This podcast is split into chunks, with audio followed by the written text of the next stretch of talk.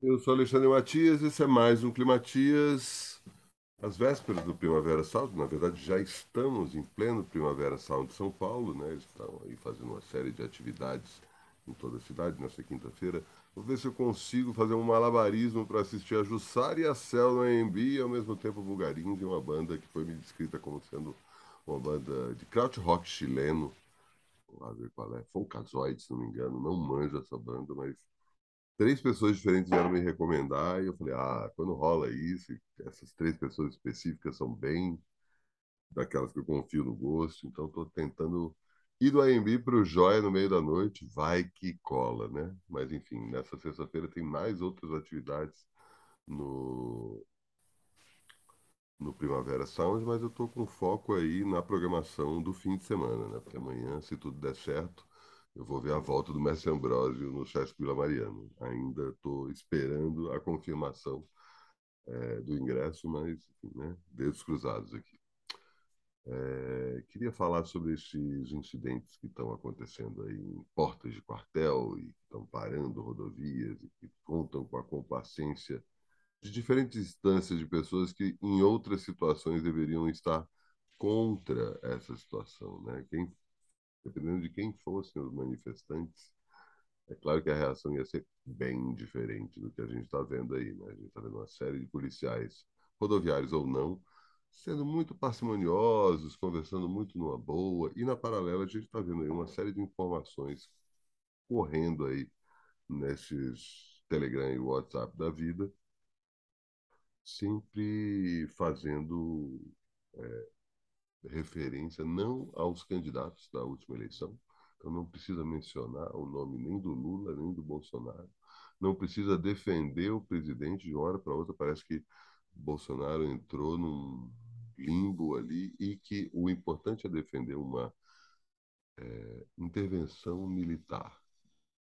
E aí fica cada vez mais claro, e eu acho que esse incidente, esses incidentes né, que a gente está vendo aí nessa transição do, desse governo ditatorial de Araque, governo de Araque ditatorial, melhor dizendo, né, para uma democracia de fato, que vai tentar remendar todos os desfeitos e desmandos que foram feitos nesse período, é, acho que vai ficando cada vez mais evidente o quanto Bolsonaro é só um fantoche, é só um um, algo que é utilizado para distrair as pessoas ele mesmo, uma cortina de fumaça, enquanto um plano maior está sendo posto em prática. Mas quem é o cara que comanda o fantoche Bolsonaro? Bom, na hora que você fala, não é para falar o nome de fulano nem de ciclano e perde apenas intervenção militar, né? Eu acho que fica bem claro aí quem está por trás disso, né? Como quem está por trás de, de, um monte de merda que aconteceu durante a pandemia. Por que, que o Exército Brasileiro começou a fabricar cloroquina?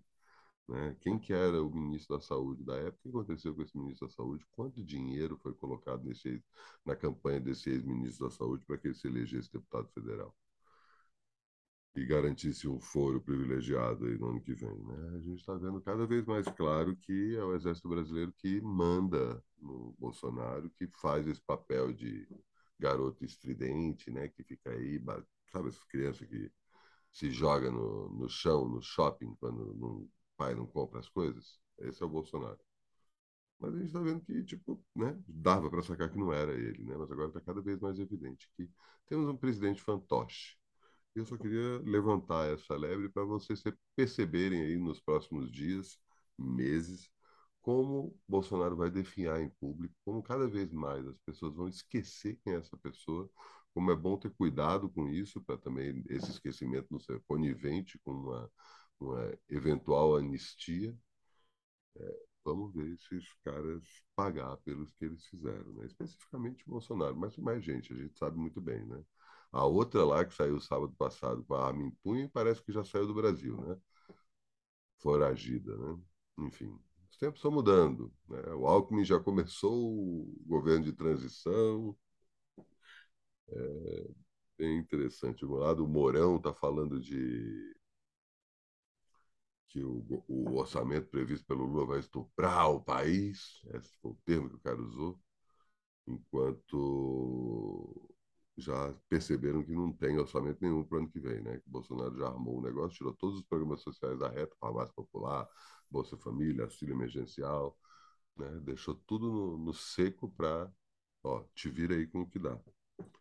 Te vira, no caso, seria ele mesmo, né? Se ele fosse reeleito. Felizmente, não, né? E a gente está vendo também cada vez mais o quanto que é, a eleição do Bolsonaro, né? Foi uma das campanhas mais caras da história, mais sujas da história, né? Enfim. Depois eu falo mais disso. Isso, inclusive, foi um dos temas que tratamos na volta do aparelho. Então, não custa lembrar aí, tá aí o link para quem quiser assistir a volta do programa de jornalismo fumaça que eu faço com Vladimir Cunha, diretamente de Belém do Pará, e Emerson Otomate Gasperin, diretamente de Florianópolis, Santa Catarina. A gente retoma aí nossos trabalhos festejando a vitória do presidente Lula e, ao mesmo tempo, comentando aí o que, que vai acontecer nesses próximos meses. Tinha mais alguma coisa que eu ia falar, mas não me recordo agora. E faltam quantos dias? Espera aí, que eu esqueci de pegar a cola. E faltam 48 dias para o Climatias acabar.